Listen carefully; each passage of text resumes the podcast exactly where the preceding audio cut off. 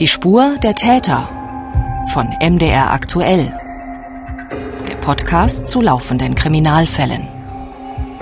Anke Hübschmann wurde nur 20 Jahre alt. In der Nacht auf den 26. Februar 1994 ist sie nach einem Disco-Besuch auf dem Heimweg gewesen und verschwunden. Einen Monat später wird ihre Leiche gefunden, in einem Waldstück bei Großröhrsdorf in Sachsen. Kati Sicker, eine Freundin des Opfers, erinnert sich. Den Weg dahinter, den sie dann beschrieben haben, selbst ich bin eingefleischt Großröhrsdorferin, also für mich ist sie unbekannt. Ja, und die Polizei muss da ordentlich gewühlt haben, sag ich mal. Also die hatten die Vermutung schon, dass da was Schlimmeres passiert ist. Und ich glaube, der Hund hat angeschlagen. Es war damals ein Hund, der angeschlagen hat und sie gefunden hat. Anke Hübschmann aus Sachsen wurde Opfer eines Gewaltverbrechens vor 28 Jahren. Ein Cold Case, mit dem wir jetzt genauer in Berührung kommen. Für die Spur der Täter haben wir mit der Staatsanwaltschaft gemeinsam die vielen Ermittlungen, die Akten rekonstruiert. Der Görlitzer Staatsanwalt Christopher Gerhardi. Es wurde, muss man schon sagen, also man hat hier äh, vieles versucht oder kaum etwas unversucht gelassen und es, man hat eben natürlich erstmal die Leute aus dem Umfeld, Freunde, Bekannte, mögliche Liebhaber und so weiter versucht zu ermitteln und, und auch befragt. Generell die Frage gestellt, welchen Personen würde man so etwas zutrauen? Ne? Wer, wer, käme da jetzt vom Charakter her überhaupt in Frage für, für so eine äh, Gewalttat? Wir sprechen über neue Zeugenaussagen, die es zwischenzeitlich gegeben hat und welche Rolle eine Überwachungskamera im Wald dabei gespielt hat. Das und weitere Details hören Sie jetzt bei Die Spur der Täter. Ich bin Felix Gebhardt. Schön, dass Sie zuhören. Mit dabei ist meine Kollegin Anne-Sophie Golle aus der Redaktion Kripo Live beim Mitteldeutschen Rundfunk, die sich ausführlich mit diesem Fall beschäftigt hat. Hallo Anne, herzlich willkommen. Hallo Felix und herzlich willkommen auch von mir, liebe Hörerinnen und Hörer. Und wir nehmen Sie gleich zu Beginn dieser Folge mit zu einer Freundin des Opfers. Anne, du bist für uns hingefahren zu einer engen Freundin, die damals auch in Großröhrsdorf gelebt hat. Kati Sicker wohnt inzwischen in Dresden, also ganz in der Nähe geblieben. Und du hast sie getroffen, hast lange mit ihr sprechen können, ungefähr eine Stunde. Erzähl uns mal ein bisschen, was ist das für ein Mensch? Wie, wie hast du sie erlebt? Genau, also ich bin zu Kati Sicker gefahren und Kati Sicker ist damals zusammen mit Anke Hübschmann in Groß-Röhrsdorf aufgewachsen und war damals ihre beste Freundin. Als ich sie für unser Interview angefragt habe, erschien sie mir etwas müde von dem Fall. Sie sagte mir dann auch, dass sie etwas skeptisch sei, weil sie nicht wirklich wisse, was es bringen soll, nach 28 Jahren nun nochmal von dem Fall zu erzählen. Das kann man vielleicht auch ein bisschen nachvollziehen, dass man skeptisch ist nach so langer Zeit, warum man das Ganze nochmal wieder hochholen möchte, auch emotional. Es ist ja ein Cold Case, über den wir sprechen. Das bedeutet, es hat lange Zeit äh, keine Ermittlungen aktiv gegeben in dem Fall. Genau, also die letzten aktiven Ermittlungen waren 2017 und das ist eben auch der Grund, weshalb wir uns diesen Fall heute nochmal annehmen möchten in unserem Podcast. Denn nur mit neuen Hinweisen und neuen Zeugenaussagen aus der Bevölkerung kann der Täter oder eben auch die Täter, das wissen wir nicht genau, heute noch überführt werden. Das habe ich dann Kathi Sicker auch so erklärt und ähm, da ihr die Aufklärung des Falls persönlich immer noch sehr am Herzen liegt, hat sie mich zu sich eingeladen, um mir von Anke und der Suche nach ihr zu erzählen.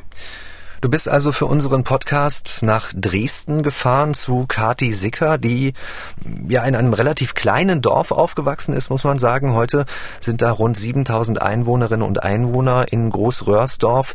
Wo lebt sie nun in dieser Landeshauptstadt Sachsens in Dresden? In was für einer Umgebung? Also Kati Sicker lebt am westlichen Rand von Dresden in einem Wohnviertel nahe der Bundesstraße. Dort wohnt sie in einer von mehreren Plattenbauten und ja, es gab dort viele Bäume neben den Wohnhäusern. Also ich denke, in den wärmeren Monaten ist es dort wahrscheinlich auch relativ grün. Ähm, Katis Wohnung ist direkt in der ersten Etage und schon als die Haustür unten aufgegangen ist, habe ich gehört, wer mich da gleich begrüßen wird. Ah ja, man hört da auf jeden Fall Hundegebell. Ähm, ist das ein Hund oder sind es mehrere Hunde? Es ist tatsächlich nur ein Hund. Also sie hatte auch noch zwei Katzen, aber die haben nicht gebellt. Äh, es hat mich da ihre Hündin Kira begrüßt und ähm, aufgeregt in Empfang genommen und wollte mich auch zuerst gar nicht so richtig in die Wohnung lassen. Ähm, Kathi hatte sie dann etwas beruhigt und mich dann reingebeten in die Wohnung. Das sind äh, zwei Zimmer gewesen. Und ja, als ich dann rein bin, hat sie die Tür von innen wieder abgeschlossen, was mich äh, anfänglich erst etwas mhm. stutzig gemacht hat. Mache ich zu Hause nicht. Also das ist eher unüblich, würdest du sagen. Genau, ich, also mich hat's auch stutzig gemacht. Ich kenne das auch gar nicht, aber sie hat mir das dann später erklärt. Und zwar meinte sie, dass sie sich das angewöhnt hat, ähm, nach dem, was halt mit ihrer Freundin Anke damals passiert ist. Also krass, das äh, sind also die Nachwirkungen dieses so lange schon zurückliegenden Falles, dass ihre Freundin damals ermordet wurde. Ähm, ihr habt dann wahrscheinlich weiter über Anke und das Leben in Großröhrsdorf gesprochen? Genau, Kathi hat mir dann erzählt, dass sie bei ihrem Großvater gewohnt hat dort und ihre Ausbildung in der Pfefferküchlerei Pulsnitz gemacht hat. Zu ihrer familiären Situation kann man sagen, dass ihr Vater damals gestorben ist, als sie zwölf Jahre alt war. Ihre Mutter ist dann ein paar Jahre später aus dem Dorf weggezogen und zu ihrem neuen Lebensgefährten. Anke wollte aber eben in Großröhrsdorf bleiben und hat dann auch bei ihrem Großvater gelebt, um sich auch ein bisschen mit um ihn zu kümmern. Wie würden Ihre Freunde, also Kati Sicker, denn jetzt sagen, was sie für ein Mensch gewesen ist? Also, also wenn man ihre Charakterzüge beschreiben würde, ähm, was bringt sie da mit ihr in Verbindung? Also Kathi hat sie als sehr aufgeschlossenen Menschen beschrieben. Sie meinte, sie wäre sehr liebevoll gewesen, freundlich, hilfsbereit. Das sind so die Worte, die ähm, sie für Anke verwendet hat. Ja, dass er halt immer verlässlich war, zuverlässig war, also und überpünktlich. Und dass sie dann mit einem Schlag nicht mehr da war, das war schon komisch für alle. Weil sie hat immer so ein bisschen die gute Laune reingebracht. Das war immer das, wo man wusste, ah, Anke ist wieder da, alles gut. Also sie war jemand, der offensichtlich auch mit Menschen schnell in Kontakt gekommen ist und so ist dann wahrscheinlich auch die Freundschaft zwischen den beiden entstanden? Genau, Katis und Ankes Freundschaft hat in der Jugendzeit begonnen von den beiden. Allerdings gab es einen Altersunterschied, der vielleicht für uns erstmal etwas äh, seltsam klingen könnte in den jungen Jahren. Kati war zu dem Zeitpunkt nämlich erst 14 Jahre alt und Anke war 18 Jahre alt. Ich war zwar jünger zu der Zeit, aber sie hat das äh, nie gestört. Sie hat sich halt mit Jüngeren, mit Älteren abgegeben. Also wie so eine, ja, wie so eine Mutti, sag ich mal. Also die hat jeden angenommen, sag ich. Das hat dann alles irgendwie gepasst, weil wir vom Typ her so gleich sind. Mal dort gespielt, mal Billard gespielt, einfach miteinander gesprochen. Und so hat sich die Freundschaft halt entwickelt, dass man mehr miteinander zusammen war. Genau, also die beiden haben immer viel zusammen gespielt. Wir haben es gerade gehört, Billard, Darts. Ähm, aber sie waren eben unterschiedlich alt. Und das ist auch der Grund, warum Katja an dem Tatabend nicht mit in die Diskothek im Nachbarort gehen konnte. Ich war leider nicht mit oder ich durfte nicht mit, weil ich noch minderjährig war. Und habe auch gesagt, dass sie auf sich aufpassen sollen. Und ja, und die ist halt mit der Freundin losgezogen und wir hatten uns für den nächsten Tag verabredet. Und an diesem nächsten Tag ist sie nicht zur Verabredung gekommen, was ja überhaupt nicht zu ihr gepasst hat. Anke Hübschmann ist zunächst verschwunden, wird auch vermisst gemeldet. Später wird sie tot aufgefunden. Das erzählen wir in den nächsten Minuten ganz im Detail in dieser Folge Die Spur der Täter. Wir wollen nun gemeinsam den Abend rekonstruieren, an dem Anke Hübschmann das letzte Mal lebend gesehen worden ist. Wir haben dazu auch mit der zuständigen Staatsanwaltschaft in Görlitz gesprochen. Die hat exklusiv für uns nochmal diese umfangreichen Akten geöffnet, die es seit 1994 gibt. Das kann man sich heute kaum noch vorstellen. Damals wurde noch bei den Ermittlern mit Schreibmaschine getippt und Fotos sind in die Akten eingeklebt worden. So hat uns das der Staatsanwalt Christopher Ger Hardy erzählt. Das ist ja relativ kurz nach der Wende gewesen, 94, ne? Und da war, äh, ich sag mal, die, die Poli insbesondere auch die Polizeiarbeit und sicherlich auch die Justizarbeit äh, noch nicht so organisiert und strukturiert, äh, wie sie das heute ist. Und das merkt man jetzt dann auch der, der Akte und der Aktenführung so ein bisschen an. Es ist natürlich zum einen so, dass äh, in den 90er Jahren die, die äh, die wissenschaftlichen Methoden noch nicht so ausgereift waren, gerade was jetzt äh, DNA-Spuren angeht, wie das heute der Fall ist. Polizei und Justiz äh, sind natürlich nach der Wende auch, äh, mussten umstrukturiert, neu aufgestellt, organisiert werden. Und ähm, das hat, wenn man das mit dem Blick von heute, die in diese ältere Akten liest, macht sich das manchmal dann schon noch bemerkbar, dass es da, dass Dinge heute anders gehandhabt würden. Also das sind erste rückblickende Einschätzungen des heute zuständigen Staatsanwalts, mit dem wir ganz ausführlich gesprochen haben für diese Folge. Das ist übrigens damals 1994 zunächst die Staatsanwaltschaft Bautzen gewesen und jetzt ist es eben die Staatsanwaltschaft Görlitz, weil es da eine Fusion gegeben hat in der Justiz. Und Christopher Gerhardi hören wir noch öfter, denn es geht natürlich auch um die Verdächtigen, die in den Jahren ins Visier der Ermittler geraten sind. Es gab Beschuldigte und Zeugen. Das gehen wir später ganz genau durch. Es ist Freitag, der 25. Februar 1994, als Anke Hübschmann für einen Disco-Besuch verabredet ist. Und es gab wohl einen Mann, von dem Anke enttäuscht gewesen ist. Zumindest sind das die Erzählungen, die es später gegeben hat im Freundes- und Bekanntenkreis. Aber wir fangen jetzt mal ganz von vorne an. Anne, wie ist dieser Abend losgegangen? Nun, er geht da los, wo sich die Dorfjugend immer getroffen hat, zum Billardspielen, zum Dartspielen, wie es Katja uns ja auch schon umschrieben hat, nämlich im Top 1000. Das ist ein Jugendtreff äh, mit einer Spielothek in Großröhrsdorf. Anke war damals oft dort. Das hat uns auch die Betreiberin der Spielothek bei Kripo Live im MDR Fernsehen erzählt. Hier ein Ausschnitt vom Februar 2015. Schön. Anke gehörte eigentlich bei uns ja zur Stammkundschaft. Die halbes Inventar, die war sehr oft bei uns. Wurde von allen eigentlich auch gemocht. War liebes, nettes Mädel, hilfsbereit auch. Das sind Aufnahmen aus dem Top 1000, so heißt diese Spielothek, die auch gleichzeitig ein Jugendtreff gewesen ist. Genau, und dort im Top 1000 ist sie mit Freunden verabredet und Kathi Sicker ist zu der Zeit auch noch mit dabei. Ähm, aber für die weiteren Pläne des Abends ist Kati eben dann noch zu jung, denn Anke und ihre Freunde wollen eben noch tanzen gehen. Also hat Anke sich dann mit ihr für den nächsten Tag verabredet und geht dann mit einer anderen Freundin los in die Diskothek.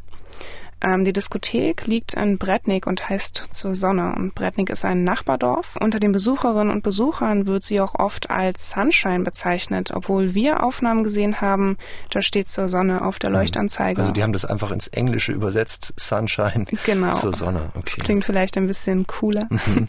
ähm, Kathi hat dann am nächsten Tag mit der Freundin darüber geredet, was im zur Sonne passiert ist. Also der Abend muss so gewesen sein, dass äh, sie ganz normal äh, getanzt haben, getrunken haben und dass Anke dann wahrscheinlich äh, jemanden interessant fand. Die Freundin, mit der sie dort war, fand den auch interessant, genau den gleichen Typen. Ja, und äh, der Typ hat sich wohl dann für die Freundin entschieden und nie für die Anke. Und das hat wohl die Anke sauer gemacht und äh, sie hat sich da ein bisschen gefühlt wie das dritte Rad am Wagen und äh, ist dann, hat sich mit der Freundin dann auch gestritten. Warum es genau, worum es genau ging, weiß ich leider nicht, aber äh, sie ist dann wohl in Brand gegangen. Nachts verlässt Anke dann wohl die Disco und hat auch angekündigt, dass sie jetzt auf dem Nachhauseweg noch im Top 1000 in Großröhrsdorf anhalten möchte. Das liegt auch tatsächlich auf ihrem Nachhauseweg, also sie kommt da direkt dran vorbei. Und das ist wohl auch so üblich, dass sie dann nochmal dort reinschaut, aber in der Nacht ist sie dann eben dort nicht mehr aufgetaucht. Hm, also sie will von der Diskothek in Brettnich vom Nachbardorf aus in der Nacht weiter. Das hat auch der damalige Ermittler im MDR-Fernsehen erzählt. Das ist eine Aufnahme hier, die wir Ihnen jetzt vorspielen aus unserem Archiv von 1994. Und der Ermittler steht da direkt vor dieser Diskothek. Sie war hier mit ihrer Freundin zum Tanz gewesen. Vermutlich gegen 1 Uhr verließ sie allein diese Veranstaltung. Sie wollte dann anschließend in das nahegelegene Top 1000 nach Großröhrsdorf gehen. Dort kam sie nie an. Vor der Gaststätte verlor sich jede Spur von ihr. Das ist Dietmar Elias, der damalige Kriminalhauptkommissar. Und wir hören ja auf dieser Aufnahme auch Musik aus dieser Diskothek tatsächlich 1994, damals in unserer Fahndungssendung Kripo Live. Dafür sind diese Filmaufnahmen entstanden. Ja, und die offene Frage bis heute ist nun also, was der 20-jährigen Anke Hübschmann auf diesem Weg passiert ist. Möglicherweise hat jemand aufgelauert oder sie wurde von jemandem von der Disco aus verfolgt. Von dort bis zum Top 1000 in Großröhrsdorf gibt es eigentlich nur eine direkte Route von rund drei Kilometern, die führt direkt entlang der kleinen Landstraße. Ähm, Busse sind zu der Uhrzeit nicht mehr gefahren, also ist Anke wahrscheinlich zu Fuß gegangen. Oder eine weitere Möglichkeit, sie ist eben in ein Auto gestiegen, freiwillig oder eben erzwungen. Wann ist es denn genau aufgefallen, dass Anke gar nicht zu Hause angekommen ist?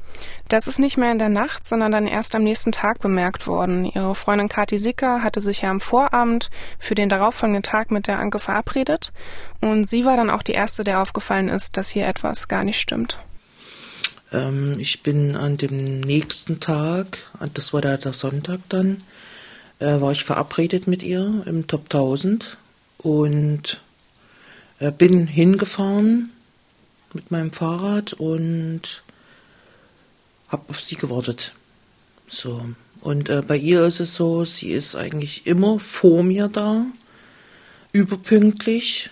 Und wenn irgendwas ist, hinterlässt sie irgendjemanden eine Nachricht. So, und ich habe dort gewartet, circa eine Stunde und hatte ein ganz komisches Bauchgefühl und äh, bin als erstes zum Großvater gefahren. Äh, und der Großvater hat mir dann gesagt, dass er noch gar nicht da war und ich habe sofort gesagt, hier stimmt was nie. Ich finde das ja sehr eindrücklich, dass Kati Sicker hier auch nach so langer Zeit noch äh, von ihrer toten Freundin spricht in so einer Art und Weise, als ob sie tatsächlich noch leben würde. Also ihre Pünktlichkeit, dass sie sich immer gemeldet hat, das scheint ihr ja ganz stark im Gedächtnis geblieben zu sein. Also hast du auch diesen Eindruck gehabt? Ja, das habe ich auf jeden Fall auch so wahrgenommen. Ich finde, an der Art, wie sie erzählt, merkt man, dass es doch noch sehr präsent alles für sie ist und irgendwie auch, dass es noch sehr viele Fragezeichen zu geben scheint, die sie sich doch noch nicht so wirklich beantworten kann. Hm, und die Präsenz haben wir auch gerade am Anfang selber mitbekommen, dadurch, dass du gesagt hast, sie hat ihre Tür seitdem immer wieder abgeschlossen, ihre Wohnungstür. Das hast du ja auch erzählt. Also Kathi Sicker war die erste, die Anke Hübschmann vermisst hat und angefangen hat, sie zu suchen. Wie ist es dann weitergegangen, als sie bei ihrem Großvater nicht angetroffen wurde, bei dem sie ja gelebt hat? Also Kathi hat sich dann direkt auf den Weg zu der Freundin gemacht, mit der Anke am Vorabend in der Disco war ähm, aber die konnte ja auch nicht sagen, wo Anke sich aufhalten könnte. Also ist sie wieder zurück zu dem Großvater. Dort wurde auch schon die Mutter informiert von Anke, die ja eben nicht mehr in Großröhrsdorf lebt. Und ähm, ja, dann wird langsam mehr und mehr bekannt, dass hier jemand vermisst wird. Dadurch sind dann natürlich in den nächsten Tagen auch viele Gerüchte entstanden und auch Anschuldigungen untereinander. Die Freunde von Anke haben dann viel darüber gesprochen und sind auch mögliche Szenarien durchgegangen, was da passiert sein könnte. Bei der Polizei wird dann auch eine Vermisstenanzeige gemacht. Das hat Staatsanwalt Christopher Gehadi für uns in den Akten nochmal genauer nachgelesen und er erklärt nochmal, wie dann dabei vorgegangen wird.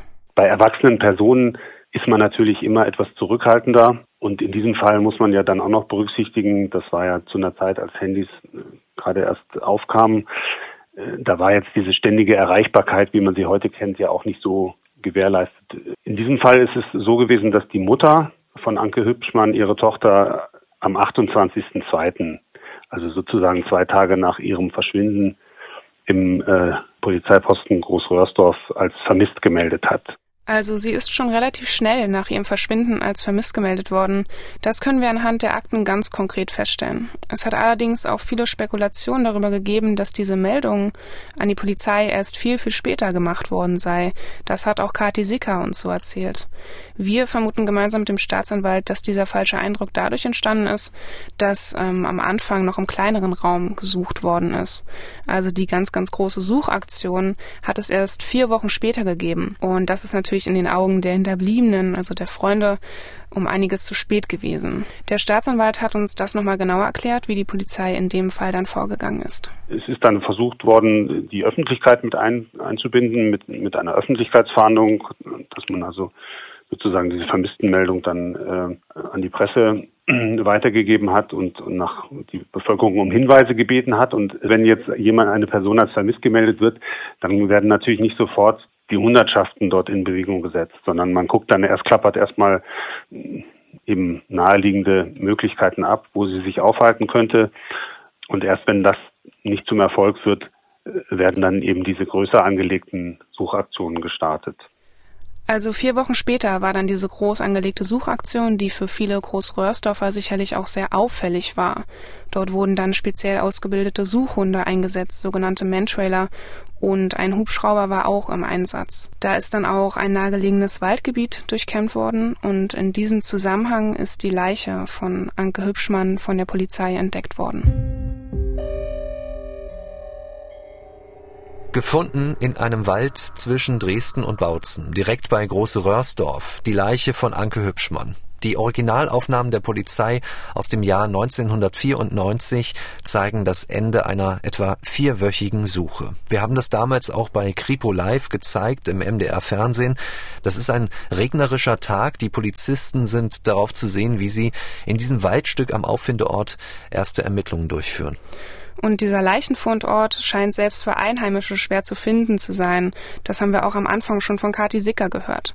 Der Staatsanwalt Christopher Gehadi hat uns dann erzählt, dass da wirklich jeder Quadratmeter in dem Waldstück durchsucht worden ist. Ja, der Fundort war tatsächlich in einem Waldstück zwei Kilometer südlich von Großröhrsdorf. Nennt sich Massenei oder Massenei-Wald. Und dort wurde Anke Hübschmann dann gefunden, eben bedeckt mit einem Haufen Reisig, so dass man eben zwangsläufig davon ausgehen muss, Jemand hat versucht, die Leiche zu verstecken. Dieses Waldgebiet war wohl auch früher äh, NVA-Sperrgebiet und dort soll dort eben eine Art Unterkunft oder Hütte der, der NVA, so eine, so eine Art Bauwagen war das, befand sich dort in der Nähe. Aber eine direkte Verbindung jetzt zu der Tat äh, konnte da nicht festgestellt werden. Die Auffindesituation legt ein, ein Sexualverbrechen oder ein Versuch zu Sexualverbrechen nahe. Also die Leiche war eben teilweise entkleidet also der Oberkörper war entblößt und äh, die Hose war geöffnet. Spuren einer Vergewaltigung, insbesondere Spermaspuren oder Abwehrspuren jetzt im Intimbereich wurden nicht gefunden. Was sie aber gefunden haben, waren Würgespuren. Anke Hübschmann ist demnach letztendlich erstickt worden. Wie hat Kathi Sicker diese Nachricht bekommen, dass ihre Freundin tot ist, also dass man ihre Leiche gefunden hat? Sie hat mir erzählt, dass sie damals eine Freundin hatte, die auch bei der ermittelnden Polizei war. Und gemeinsam mit ihren Freunden hat Kathi damals im Top 1000 gesessen, als die Polizistin reinkam und ihnen erzählt hat, dass sie Ankes Leiche gefunden haben. Durch die Ermittlungen durfte sie ihnen natürlich nicht zu viel sagen. Was sie aber sagte, war, dass sich wohl bereits die Tiere an ihrem Körper zu schaffen gemacht haben schon, wo sie zur Türe reinkam, wussten wir, dass hier was komisch ist. Und sie hat dann im Prinzip vor allen, hat sie das dann gesagt, dass sie sie gefunden haben und wie sie sie gefunden haben. Dann muss man sich das vorstellen, man, jeder hat jemanden gesucht, der mal in den Arm gefallen ist und geweint hat und äh, das gar nicht fassen konnte. Ich, bei mir war es natürlich am schlimmsten. Ich habe mich gar nicht wieder eingekriegt. Ich war völlig, völlig neben mir. Also, ich meine, ich hatte mich schon darauf vorbereitet, dass es so kommt. Aber in dem Moment ist das wie ein Schlag ins Gesicht. Einfach. Das, nee. Das will man eigentlich dann gar nicht, gar nicht hören und gar nicht wahrhaben. Das geht gar nicht.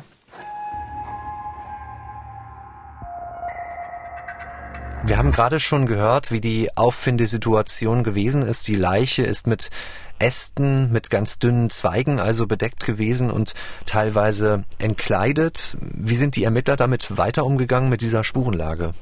Naja, die Suche war natürlich sehr beeinträchtigt, weil die Leiche im Freien gelegen hat eben und das ganze vier Wochen lang. Und im Wald sind möglicherweise auch Tiere gewesen, die die Spuren eben verwischt haben könnten. Und das war ja im Februar, März. Also es war sehr kalt an dem Tag, als sie sie gefunden haben und regnerisch auch. Das sieht man auch auf den Filmaufnahmen der Polizei. Trotzdem sind Spuren gefunden worden, denen man auch nachgegangen ist. Also es gab eine sogenannte DNA-Mischspur. Das ist äh, DNA-Material, das aber eben nicht eindeutig zuzuordnen ist, also von verschiedenen Menschen stammen kann. Und ähm, das macht das natürlich in der Auswertung weitaus schwieriger. Dazu wurden an ihrem Körper und an ihrer Kleidung auch drei Haare gefunden, sogenannte Fremdhaare. Die sind also nicht von ihr gewesen, sagt der Staatsanwalt Christopher Gehadi. Und diese Haare sind natürlich sozusagen eindeutig zuzuordnen. Da gab es eben früher das Problem, das konnte man damals in den 90ern nur mit anderen Haaren vergleichen.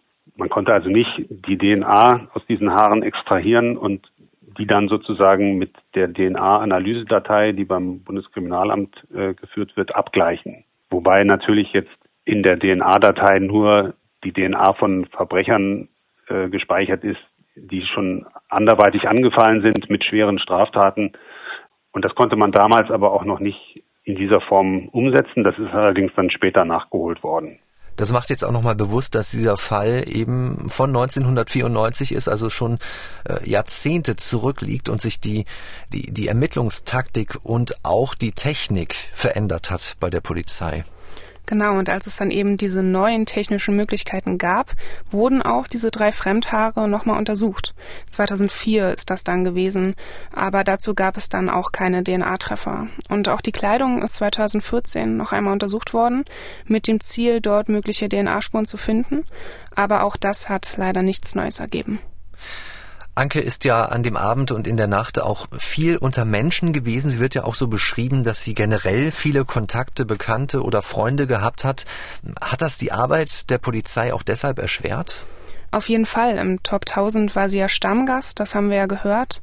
Dann ist sie in der Diskothek gewesen, hat dort auch viele Menschen getroffen. Aber es hat dann eine spannende Beobachtung gegeben aus der Tatnacht, und zwar von einem Jäger. Der hat mit seinem Fernglas etwas gesehen, direkt am späteren Fundort der Leiche. Das hat er dann auch der Polizei gemeldet und die Ermittler später auch zu einem Beschuldigten geführt. Ist Anke Hübschmann in ein Auto gestiegen oder wurde sie möglicherweise in ein Auto gezerrt? Der Wald, in dem ihre Leiche gefunden wird, befindet sich ganz in der Nähe von ihrem Wohnort. Ein Sexualverbrechen wird von den Ermittlern nicht ausgeschlossen. Möglicherweise nicht ausgeschlossen, möglicherweise hat der Täter versucht, die 20-Jährige zu vergewaltigen. Sie wird mit Würgespuren gefunden und es gibt erste Ermittlungsansätze direkt in den ersten Tagen danach, Anne. Wie sehen die aus? Dabei hat ein Mann eine sehr wichtige Rolle gespielt, der dann später auch verhaftet wurde und auch längere Zeit in Untersuchungshaft gesessen hat.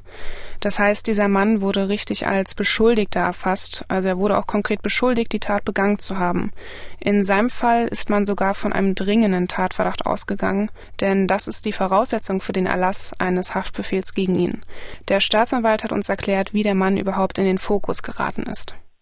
Ja, es war ein junger Mann aus dem Umfeld, das kann man so sagen, das stimmt. Der war also mit, mit, mit Anke Hübschmann befreundet, seit 92 wohl. Er war auch in der Tatnacht in Tatortnähe mit seinem Pkw unterwegs. Es gab die Beobachtung eines Jägers, der durch sein Fernglas geschaut hat und einen Pkw gesehen hat. Er war der Meinung, dass das ein roter Ford Escort war. Dieser Beschuldigte, der dort verhaftet wurde, der fuhr in der Tat einen Ford Escort, allerdings in weißer Farbe. An der Leiche und in diesem Fahrzeug dieses Beschuldigten wurden Faserspuren gefunden, die zueinander passen. In der Nähe des Leichenfundorts, also da gibt es ähm, auch so einen Feldweg, sagte uns der Staatsanwalt, der relativ nah an den Fundort der Leiche führt. Und dort hatte eben der Zeuge, genauer gesagt der Jäger, auf seinem Hochsitz ähm, auf größere Entfernung bei Nacht durch das Fernglas geschaut und dort eben das Fahrzeug gesehen. Also gesehen wurde von ihm aber ein roter Pkw, aber der Beschuldigte, der hat ja einen weißen Pkw gefahren, hat der Gehadi auch gerade gesagt. Das ist also nicht ganz eindeutig. Trotzdem hat das für einen Haftbefehl gereicht. Wie kommt das? Ja, das hat den Staatsanwalt Christopher Gehadi auch sehr gewundert rückblickend. Er ist ja selbst nicht beteiligt gewesen an den Ermittlungen, weil er eben erst seit einigen Jahren in Görlitz für die Staatsanwaltschaft im Einsatz ist.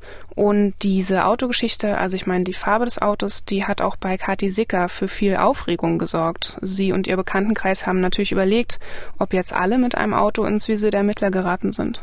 Es ist dann so gewesen, dass dann äh, einige verdächtigt wurden hauptsächlich die, die ein Auto hatten. Die wurden dann äh, mehr oder weniger strenger unter die Lupe genommen. Da wurden auch die Autos äh, untersucht auf Spuren. Und äh, der eine Kumpel von uns, der hatte sich da ein bisschen verstrickt mit seinen Aussagen. Und äh, den haben sie ja dann aufgrund von Indizien hatten sie ihn dann auch verhaftet. Also sie haben ihm damals vorgeworfen, dass er sein Auto äh, umgespritzt hätte von weiß in rot ähm, und von rot wieder in weiß in, in einer Nacht.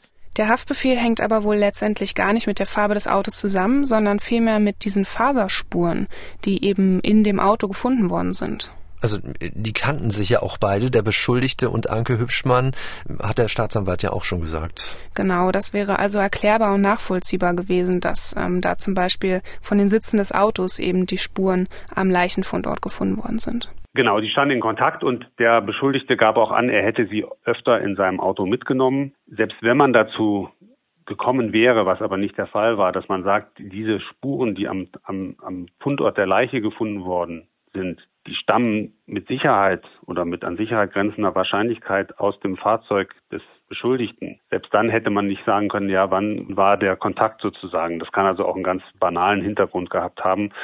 Ja, als Tatnachweis wurde das nicht erachtet. Wie lange ist dieser Mann denn in Untersuchungshaft dann gewesen? Das hat der Staatsanwalt auch nochmal genauer nachgeschaut für uns. Also er ist erst im Januar 1995 aus der Haft entlassen worden. Das heißt, ein Dreivierteljahr später ist erstmal der Haftbefehl außer Vollzug gesetzt worden. Das hat das Oberlandesgericht entschieden, weil nach der Auffassung der Richter keine Fluchtgefahr bestanden hat. Aber es hat weiterhin einen Haftbefehl gegen ihn gegeben. Der ist wiederum erst ein weiteres Jahr später, im März 1996, auf Antrag der Staatsanwaltschaft dann auch aufgehoben worden. Und es ist dann äh, im, im April 97 das Verfahren gegen diesen Beschuldigten dann auch eingestellt worden und äh, er musste dann natürlich auch entschädigt werden für die äh, erlittene Untersuchungshaft. Das hat man jetzt vor kurzem erst angehoben, wie hoch der Tarif damals, das waren ja noch D-Mark-Zeiten, damals war, kann ich nicht sagen. Das ist aber nicht viel. Also das ist eher eine symbolische äh, Entschädigung. Also, wir fassen nochmal zusammen. Die Beobachtungen des Zeugen haben nicht übereingestimmt. Die Farben dieser Autos, die waren unterschiedlich und es gab auch keine plausible Erklärung für diese Faserspuren, die da im Auto gefunden worden sind. Genau, weil beide sich ja eben gekannt haben und sie auch offenbar öfter mitgefahren ist im Auto. Und der damals Beschuldigte hat dann auch gesagt, dass Anke Hübschmann immer dieselbe Jacke getragen hat und die hätte auch bei ihm dort im Fahrzeug im Kofferraum gelegen.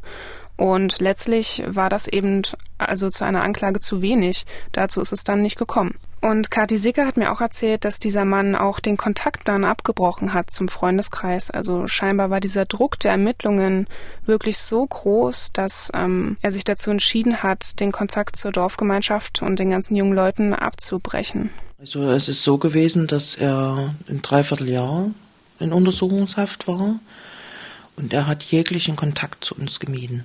Also er hat äh, niemanden aufgesucht, er hat mit niemanden gesprochen, er hat mit niemanden telefoniert, gar nichts. Also er hat sich komplett zurückgezogen. Also ich denke, er ist mit der ganzen Situation auch nicht klargekommen. Dass das für ihn auch, sag ich mal, eine schlimme Zeit gewesen ist.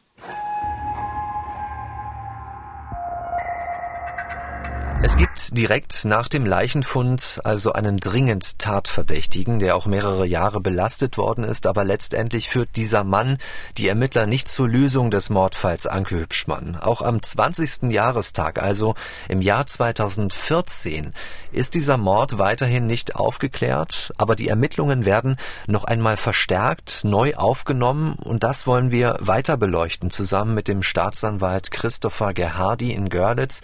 Genau, er hat uns auch erzählt, dass die Ermittlungen halt nochmal aufgewärmt wurden 2014 und da ist tatsächlich auch noch einmal der Beschuldigte befragt worden, über den wir gerade gesprochen haben. Er wurde dann nochmal konfrontiert. Allerdings diesmal nicht als Beschuldigter, sondern dann eben mit dem Status eines Zeugen. Ja, die Überlegung war offenbar die, die Polizei schreibt dann auch nicht immer ihre Intentionen unbedingt in die Akte, aber das war ja der, der 20. Jahrestag und man war ja der Meinung, man muss hier nochmal was tun oder man wollte das nicht auf sich beruhen lassen.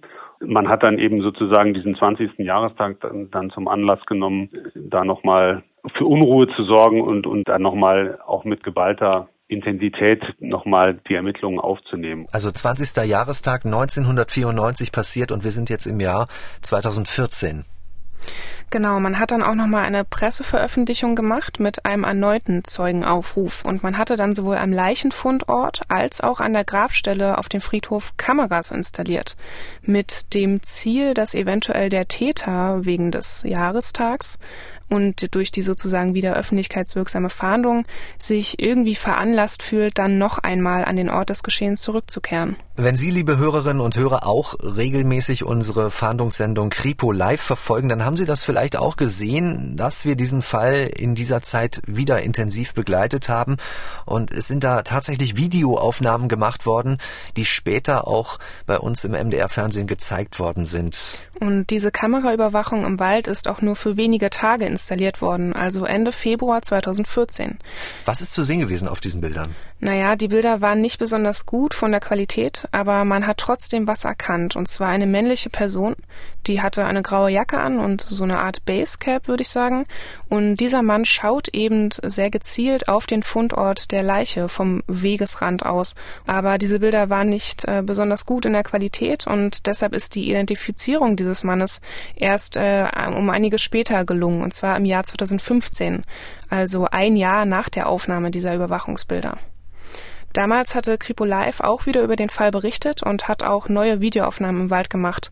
Und die Reporter haben dabei wieder eine männliche Person gesehen, die tatsächlich Ähnlichkeit hatte mit der Person von den Überwachungskameraaufnahmen ein Jahr zuvor. Und wir müssen auch noch mal klarstellen, das ist ein Ort, der ähm, ja, der wirklich schwer zu finden ist. Die Einheimischen, Kati Sicker hat es uns gesagt, äh, dieses Holzkreuz, was dort heute steht, ist nicht mal direkt an einem Weg, sondern auch noch äh, weiter entfernt von einem Weg.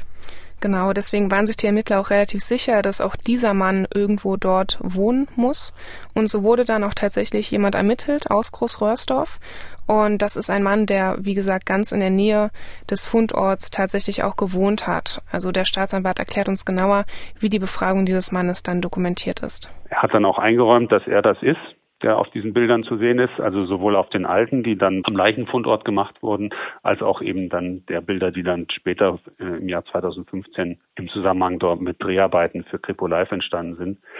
Es konnte aber, das war ein, ein alter Mann schon, glaube ich Jahrgang 40, eine Verbindung zu dem Opfer war nicht festzustellen. Also der, der kannte die nicht persönlich, der hatte das natürlich mitbekommen.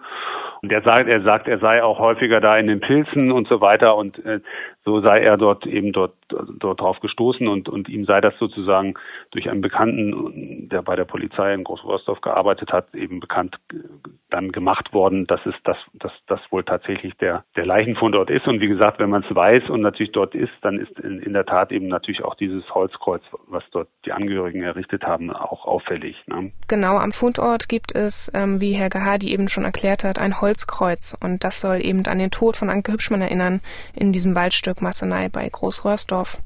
Die neuen Ermittlungen nach dem 26. Februar 2014 waren also, was der Mann genau 20 Jahre nach dem Tod am Fundort zu suchen hat. Die Ermittlungen haben aber ergeben, dass dieser Mann nicht für den Tod von Anke Hübschmann verantwortlich gewesen ist. Er wurde nie als Beschuldigter geführt und auch nicht konkret verdächtigt, sondern eben als Zeuge befragt. Man hat ihn auch darum, wie auch viele andere Personen aus dem Umfeld äh, des Opfers gebeten, ähm, eine freiwillige Speichelprobe abzugeben, was dieser ältere Herr auch gemacht hat. Auch da gab es dann keinen Spurentreffer, wie auch bei allen anderen. Also da ist eine ganze Reihe von Personen, bestimmten, also ein Dutzend Personen oder mehr, haben, haben freiwillig äh, Speichelproben abgegeben. Auch Jahre später, ja, das ist dann eben abgeglichen worden mit dem Spurenmaterial, was, was vorliegt. Und da hat es also äh, kein Spur, keine Spurentreffer gegeben. Also weder bei diesem Mann, der von den, der auf den Überwachungskameras äh, zu sehen war, äh, noch bei anderen Personen aus dem, aus dem Umfeld des Täters. Diese Massenspeichelproben kennt man auch aus anderen Fällen, also zumindest wo, wo ein, ein großer Teil von Personen aufgerufen wird zu einem Speicheltest, aber das war hier immer freiwillig, oder? Genau, das war das Besondere auch daran, dass diese Speichelproben alle freiwillig abgegeben worden sind, aber demnach auch leider nicht zu einem Ermittlungserfolg führten. Wir sind nun schon den jüngsten Ermittlungen gefolgt, die es seit 2014 gegeben hat. Zuletzt die Speichelproben, dann auch die Bilder, diese Überwachungskamera am Fundort. Und wir haben auch schon über ein Auto gesprochen, das genauer untersucht wurde. Das war ein Ford Escort. Aber wir sprechen jetzt auch noch über ein weiteres Auto, das nach so langer Zeit in einen Zusammenhang gebracht wird. Zumindest gibt es da eine Vermutung der Polizei. Und das ist eine Ermittlungsrichtung gewesen, der man 1994 gar nicht nachgegangen ist, sondern dann erst 2014 und später, wo der Druck wieder erhöht worden ist. Da hat man offenbar die Polizeiberichte nochmal studiert und auch Hinweise, die man damals unbeachtet gelassen hat. Und dieses Detail dreht sich um einen Trabant, der dann nochmal genauer unter untersucht worden ist. Ist eben dann darauf äh, gestoßen, dass es am 27.02.94, also einen Tag nach dem Verschwinden von Anke Hübschmann, ist dort einem, einem äh, Beamten am Eierberg, das ist allerdings nicht in Großröhrsdorf, sondern in, in Pulsnitz, am Nachbarort, ein verlassener Trabant aufgefallen, der an diesem Tag noch intakt erschien. Der ist dann am Tag drauf nochmal kontrolliert worden. Da war dann eben zu konstatieren, dass die Kennzeichentafeln fehlten und dass der Innenraum beschädigt war ähm, und dass so ein, so ein Schonbezug auf dem Beifahrersitz fehlte, während auf allen anderen Sitzen noch Schonbezüge vorhanden waren. Also ein Tag nach der Tötung wird einige Kilometer entfernt vom Fundort dieser Trabant gefunden. Und wir wissen ja, in Pulsnitz hat Anke Hübschmann gearbeitet. Sie hat da ja ihre Ausbildung gemacht. Und diese Kontrolle des Autos durch die Polizei ist im sogenannten Lagefilm aufgetaucht. Also da, wo alles aufgelistet wird von den Beamten. Aber das hat man erst später auf eine Verbindung hin untersucht.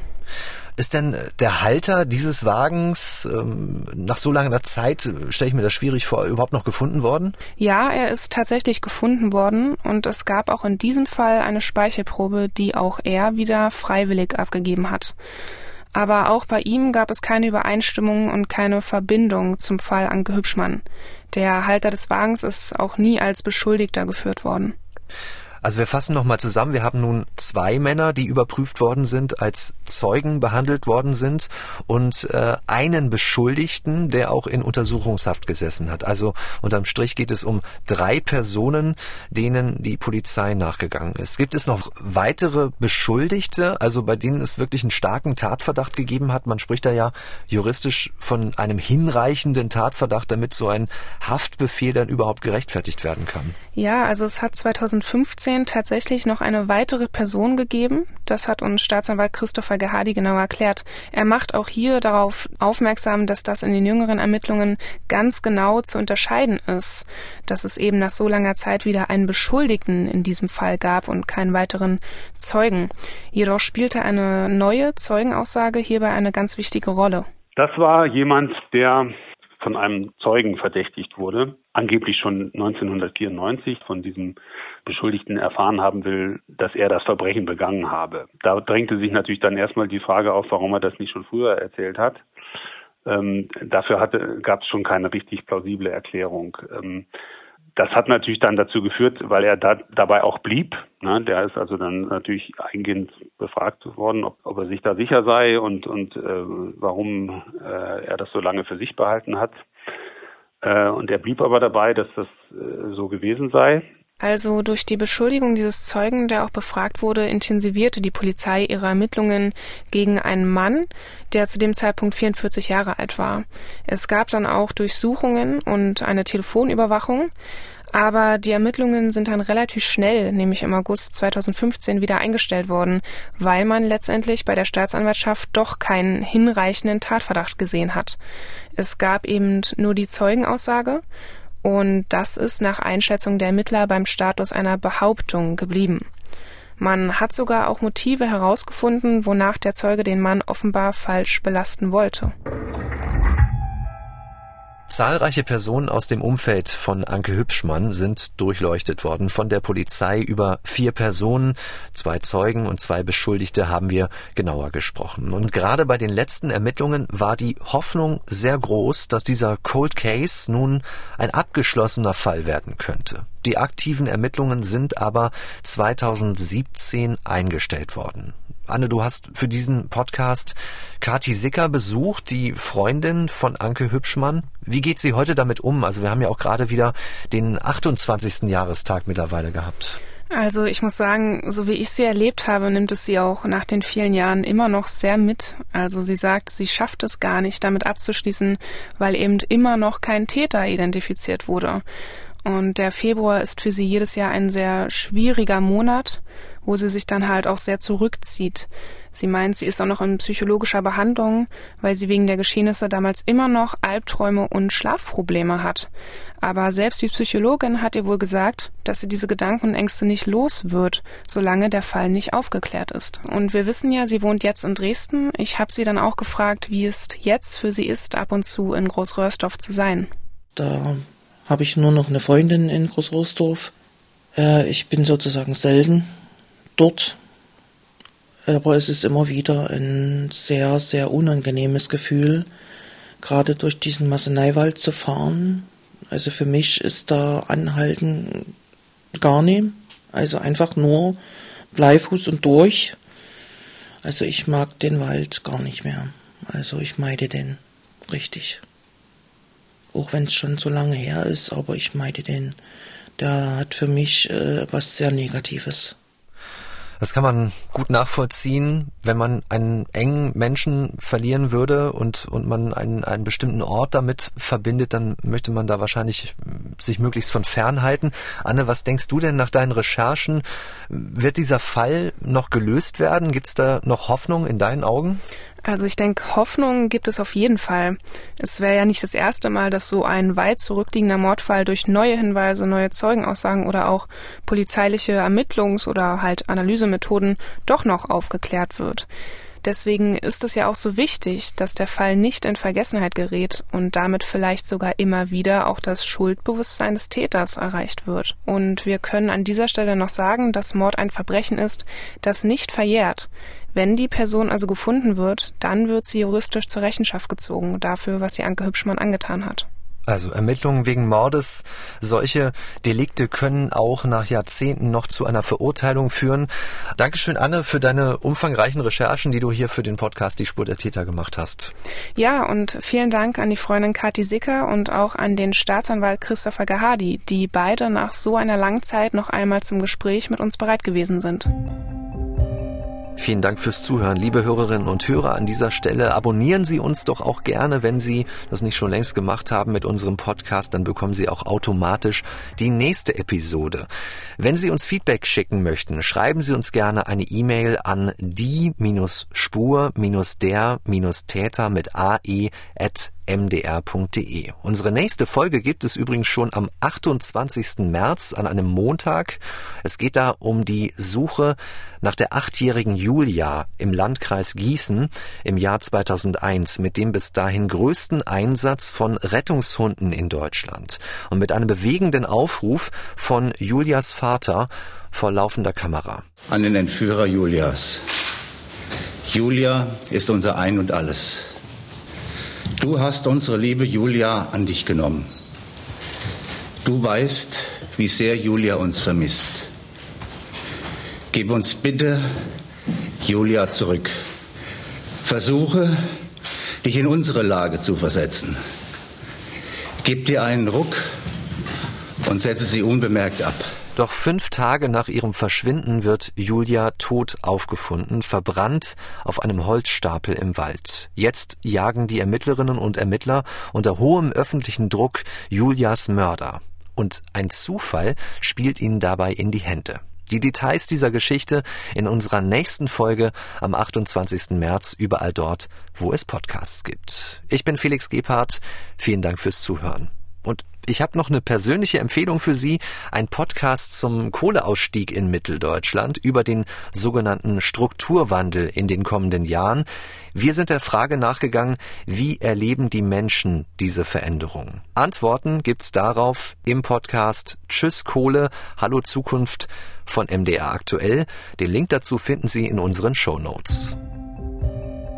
Sie hörten die Spur der Täter den Podcast zu laufenden Kriminalfällen von MDR aktuell.